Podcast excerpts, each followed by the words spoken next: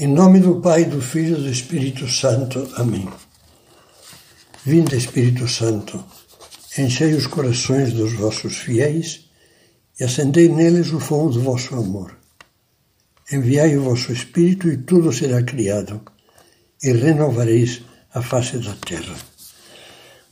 Continuamos meditando sobre os frutos da cruz que nós não procuramos mas que veio, Deus nos ofereceu e nos pediu: toma a tua cruz. Em cada uma das nossas dores há uma mensagem. Lembrávamos aquelas palavras de São José Maria. É Cristo que pergunta por nós. Do alto da cruz, ele olha-nos pessoalmente, chama-nos com carinho pelo nosso nome e pergunta-nos: Não queres aprender a sofrer comigo? Não queres transformar a tua dor em amor? Não queres ter um sofrimento santificador? Quando nos decidiremos a isso? Quando perceberemos essas interrogações afetuosas, essas sugestões da graça de Deus. Perante esse pequeno desaforo, diz-nos Deus, por que não respondes com um silêncio paciente e humilde como o meu, sem ódio nem discussões? Se te custa aguentar o caráter daquela pessoa, por que não te esforças por viver melhor a compreensão e a desculpa? Quando alguém te ofende por que, sem deixares de defender serenamente o que é justo, não te esforças por perdoar como Deus te perdoa?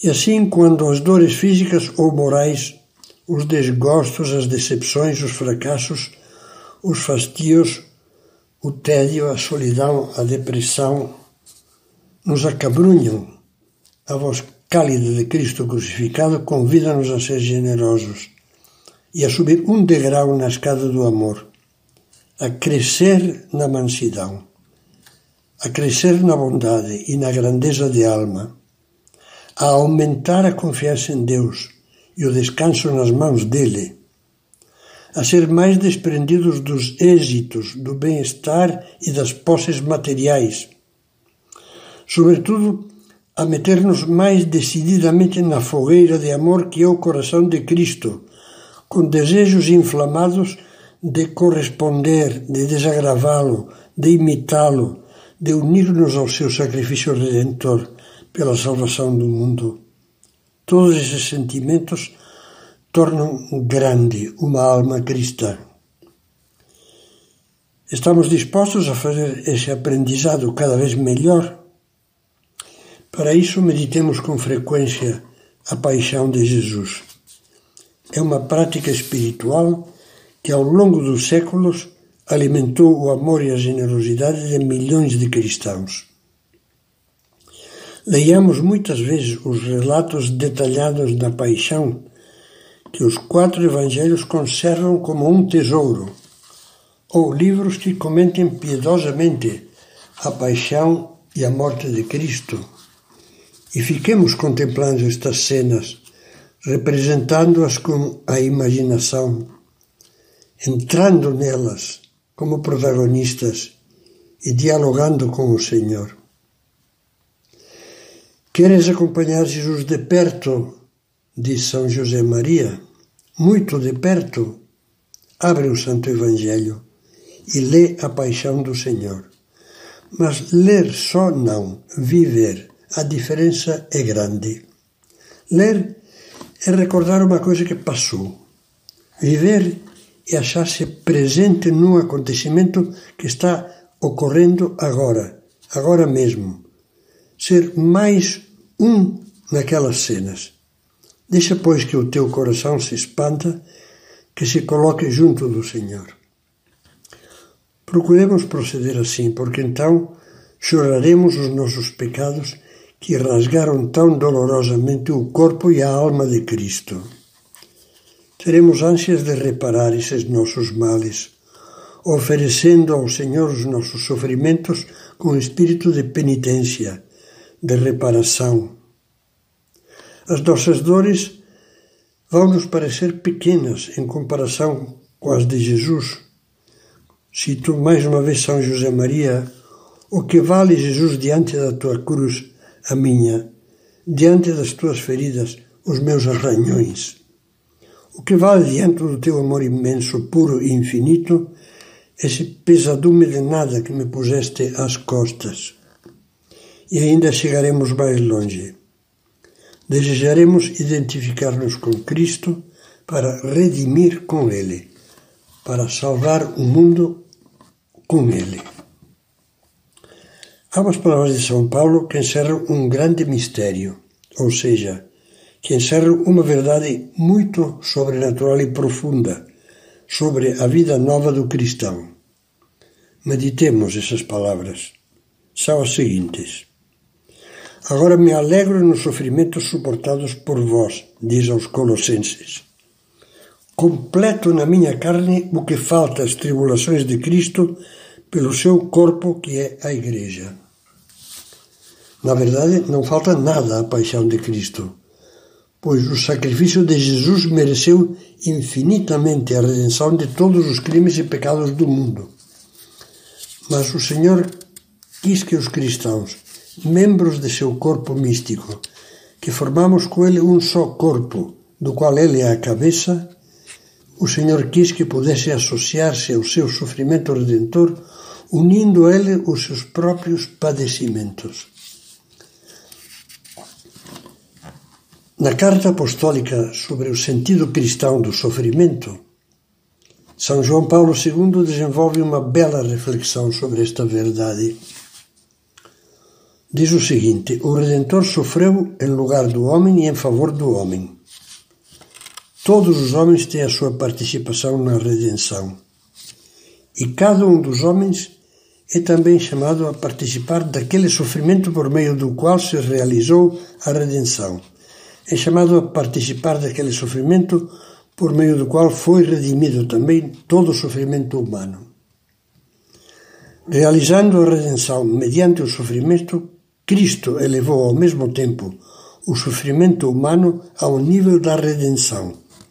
Por isso, todos os homens com seu sofrimento podem tornar-se participantes do sofrimento redentor de Cristo.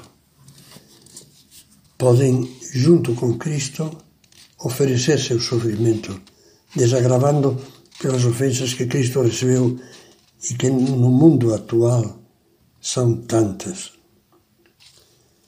Mais adiante, o Papa São João Paulo II, glosando a frase de São Paulo que agora meditamos, complementa a reflexão dizendo: O sofrimento de Cristo criou o bem da redenção do mundo. Este bem é em si mesmo inexaurível e infinito. Ninguém lhe pode acrescentar coisa alguma. Ao mesmo tempo, porém, Cristo, no mistério da Igreja, da Igreja, que é o seu corpo, em certo sentido, abriu o seu próprio sofrimento redentor a todo o sofrimento humano.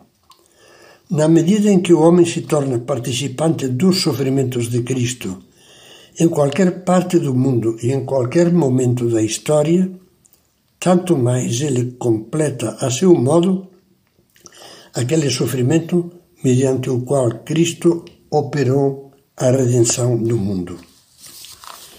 Neste mundo em que, ao lado de tantas bênçãos de Deus, de tantas almas boas, se deixam sentir com for força os ventos e tempestades do pecado. Nesse mundo as almas generosas que sofrem com amor, unidas ao Senhor, são como que outros Cristos, que contrabalançam com a sua cruz o peso dos crimes do mundo. Tornados eles próprios uma só coisa com Cristo sofredor, são esses homens e mulheres bons, os santos, os mártires, os inocentes, os doentes, as crianças, os humilhados e ofendidos, são eles que mantêm no mundo, como uma tocha acesa, a esperança da salvação. Uma só mulher humilde que oferece na sua cama de hospital os seus padecimentos a Deus faz mais bem, faz mais perdão pelo bem do mundo do que muitos dos que o governam. Estamos perante a dimensão mais alta a que a cruz elevou as dores humanas.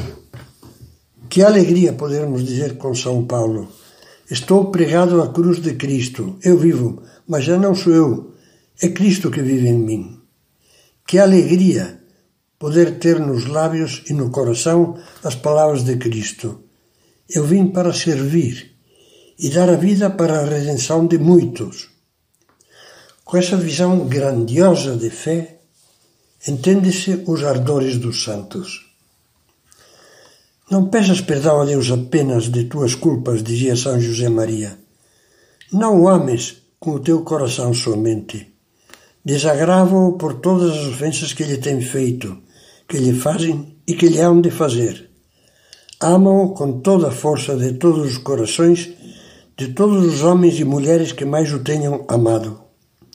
Que importa padecer, se se padece para consolar, para dar gosto a Deus Nosso Senhor, com espírito de reparação, unido, unido a Ele na cruz, numa palavra, se se padece por amor. Agora, já não nos parece estranha a sede de cruz que tinham os grandes santos. Um desejo que não era doentio, mas uma chama viva de amor, que os fazia ter ânsias de se identificarem com Jesus na cruz. É paradigmática a cena de São Francisco de Assis no Monte Alverne. Era a manhã de 14 de setembro de 1224, festa da exaltação da Santa Cruz. Retirado na solidão, na solidão dos Apeninos, São Francisco rezava ajoelhado diante da sua cela antes de que raiasse a alva. Tinha as mãos elevadas e os braços estendidos e pedia: Ó Senhor Jesus, há duas graças que eu te pediria que me concedesses antes de morrer. A primeira é esta: que na minha alma e no meu corpo, tanto quanto possível, eu possa sentir os sofrimentos que tu, meu doce Jesus, tiveste que sofrer na tua cruel paixão. E o segundo favor que desejaria receber é o seguinte: que tanto quanto possível possa sentir em meu corpo esse amor desmedido em que tu ardias, tu, o Filho de Deus, amor que te levou a sofrer tantas penas por nós, miseráveis pecadores. A oração foi ouvida. Um serafim que traía em si a imagem de um crucificado imprimiu-lhe as chagas de Cristo nas mãos, nos pés e no lado. Francisco de Assis, até no corpo, tornou-se visivelmente outro Cristo. Ninguém, porém, se uniu tão intimamente à cruz de Cristo como a sua Mãe Santíssima. Ninguém mereceu como ela o título de corredentora, e nem mais do que ela pode ajudar-nos a abraçar com amor a cruz de seu filho. É uma mãe de São José Maria com dois filhos frente a frente, ele e tu.